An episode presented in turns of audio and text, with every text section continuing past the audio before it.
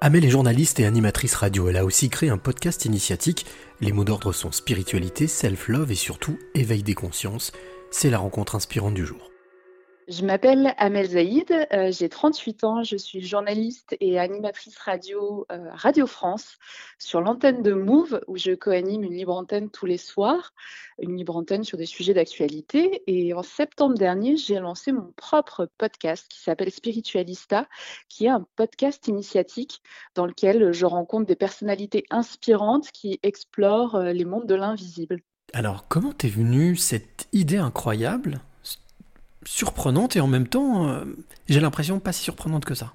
Alors, ben, moi, j'ai toujours été euh, passionnée, passionnée totalement euh, par euh, voilà le l'occultisme, le, mysticisme, l'ésotérisme, le sacré. voilà, je pense que depuis que je suis enfant, je suis connectée à, ces dimensions-là. j'ai eu un conditionnement religieux musulman, enfin voilà, dans l'islam, et du coup, toutes ces sphères-là, les mondes subtils et tout ça, sont pas mal diabolisés.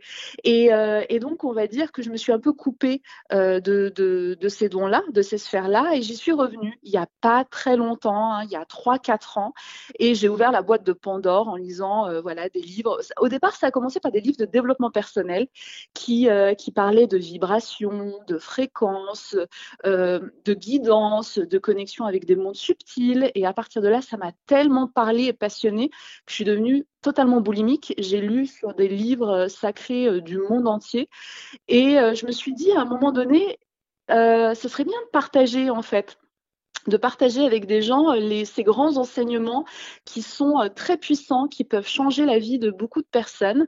Et vu que j'étais aussi dans une démarche de développement personnel, j'ai rencontré la première thérapie que j'ai suivie il y a trois ans, c'était avec un psychothérapeute quantique. moi, je suis passionnée de science aussi, et je me suis rendu compte que les sphères spirituelles étaient intimement liées à la science, là où bien souvent le religieux, on le met face à la science. Là, grâce aux sciences initiatiques, ben, on avait une entité euh, globale et qui pour moi avait du sens parce qu'on reconnectait toutes, euh, les matières qu'on a pu étudier à l'école, hein, le cours de biologie, de sciences physiques, euh, tout ça, en fait, pour moi, ça appartenait à un tout et ça a commencé à faire sens. Et je me suis dit, quand j'ai suivi cette psychothérapie quantique, avec justement euh, euh, euh, Pierre-Antoine Catrice, qui est un de mes invités dans, Spiritualista, parce que j'ai voulu donner la parole à toutes les personnes qui m'ont accompagnée. aussi bien dans le développement personnel et du coup dans ma quête de spiritualité et de sacré, j'aurais tendu le micro et en fait j'ai eu envie de livrer, de, montrer aux gens, aux plus sceptiques, que toutes ces personnalités-là, que ce soit une cartomancienne, que ce soit euh, voilà, des gens, euh, des, astrologues, euh, des alchimistes. J'ai interviewé Vincent Lauvergne, qui est un alchimiste magicien incroyable. et ben, sont très ancrés, sont très cartésiens, très rationnels.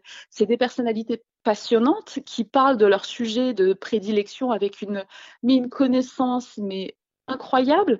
Euh, et, en fait, j'ai voulu apporter du sérieux, de l'ancrage dans les sphères spirituelles pour rassurer les gens, pour leur montrer que euh, c'est pas l'histoire de, personnes totalement déconnectées de la réalité euh, et que bien et que bien au contraire en fait la spiritualité elle peut être totalement incarnée dans la matière que c'est pas parce qu'on est spirituel qu'on est perché non on est bien dans la matière, on réalise des projets, euh, on partage, on est en connexion avec les gens. On a juste une lecture, une lecture du réel qui est beaucoup plus euh, subtile euh, et du coup beaucoup plus vraie parce que voilà, on, se libère des bagages et on essaye de se connecter de cœur à cœur et plus de tête à tête parce que on a été éduqué, on a été formaté pour juste penser, faire, penser, faire, agir.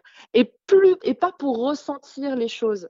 Et quand on se déconnecte un petit peu du mental, qu'on redescend dans le cœur et qu'on se, reconnecte à nos émotions, à nos ressentis, à notre boussole intérieure, et ben on découvre le monde euh, sous un nouveau jour qui est beaucoup beaucoup plus sympathique en fait. Est-ce que comme dirait Hélène Caddy, tu écoutes ta petite voix? Euh, oui, euh, ben, j'ai appris à l'écouter et, elle parle tout doucement. Donc, il faut d'abord faire le, calme à l'intérieur de soi euh, pour l'entendre. au départ, c'est imperceptible. Donc, il faut s'entraîner. Il faut voilà, faire le calme, lui laisser de la place aussi. Et ça aussi, c'est on n'apprend pas à écouter sa petite voix. Vraiment, au contraire, on apprend à l'étouffer, à l'enfermer dans une pièce sombre et seule.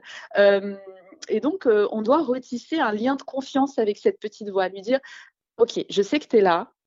Euh, tu, interviens quand tu en as envie quand tu as confiance en moi, quand tu sais que je vais pouvoir t'écouter. Et, je, te promets qu'à partir de maintenant, je vais t'écouter, voilà. Et, euh, ça arrive pas tout de suite. Parfois, ça arrive par surprise. Euh, c'est de l'intuition, c'est de l'instinct. Quand on lance cette machine-là, on débloque des synchronicités, voilà, qui sont là pour nous. Euh, c'est un peu comme des pouces en l'air, les synchronicités. C'est pour nous dire, ok, ok, vas-y, c'est bon là, tu peux avoir confiance. On, on est là, on te protège, on va te guider, prends confiance en toi. Et donc, on en voit de plus en plus et on entend cette petite voix et euh, elle nous réveille le matin et elle nous tape sur l'épaule aussi quand, euh, quand on est face à un danger ou qu'on n'est pas concentré, qu'on n'est pas dans l'instant présent. Voilà, elle est là pour nous rappeler. Et oh, euh, regarde un peu ce qui se passe autour de toi. Quand il y a un pickpocket dans le métro et qu'on a la tête dans son téléphone, la petite voix, elle est là. Euh, euh, moi, je sais qu'une fois, j'ai bondi d'un siège d'un strapontin dans le métro. je ne savais pas pourquoi. Et quand j'ai levé les yeux, j'ai vu que ah oui, j'étais, j'étais une cible en fait, et qu'on allait clairement me chipper mon portable à ce moment-là. Et le fait de me lever avec un geste un peu brutal, ça les a totalement décontenancés. Euh, et, donc voilà, euh, c'est hyper puissant, hyper impactant et très très important en fait de se reconnecter à soi, juste à soi. Alors Amel, je vais te demander d'être à l'écoute de cette jolie petite voix pour me dire quelle est la clé que tu aimerais donner ou transmettre à celle ou celui qui t'écoute maintenant.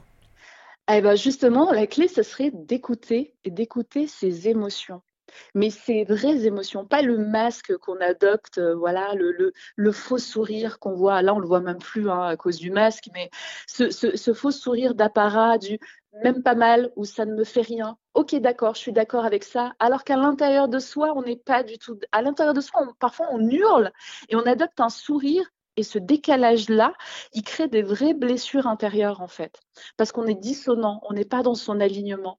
Donc, ma clé, ce serait juste de s'écouter et de respecter ses émotions à chaque instant, en fait, de, de s'offrir ce moment d'amour pour soi et de respect pour soi en disant quand on n'est pas content, enfin, oser dire quand, c'est non, quand on n'est pas d'accord, euh, quand ça nous plaît aussi. Il y a beaucoup de gens aussi qui n'osent pas dire quand euh, ça leur plaît, quand c'est bon, quand euh, ils valident ce qui se passe. Voilà, juste s'exprimer en respectant ses émotions, ça, ce serait magique. Si on, arriverait, si on arrive à tous le, le respecter, le mettre en place, je pense qu'on serait dans, dans une nouvelle société.